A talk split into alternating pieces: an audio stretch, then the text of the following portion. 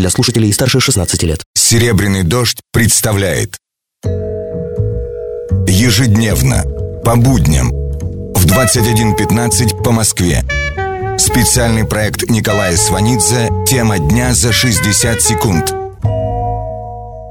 Здравствуйте, это Николай Сванидзе.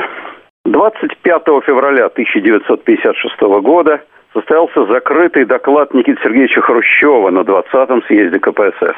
Доклад культовый сразу по двум причинам. Во-первых, ни один открытый доклад партийно-государственного руководителя так не обсуждался, не оброс такими легендами, апокрифами, не имел таких последствий для жизни страны, как этот закрытый. Во-вторых, он ввел в оборот выражение «культ личности», эфемизм, который употреблялся до конца существования советской власти для обозначения сталинского террора.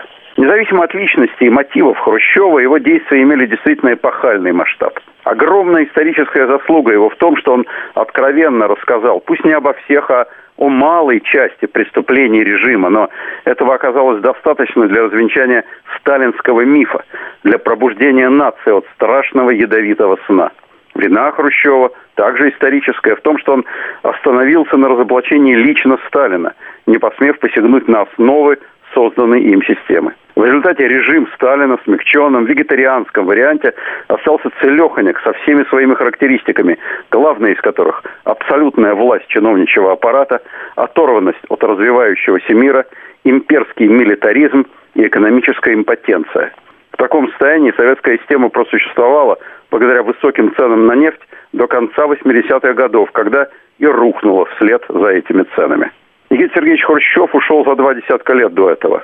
Памятник ему на Ваганьковском кладбище работы Эрнста неизвестного выполнен из черно-белого мрамора. С вами был Николай Сванидзе. Всего доброго.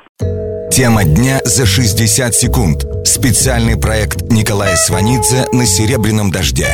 Слушайте завтра в это же время.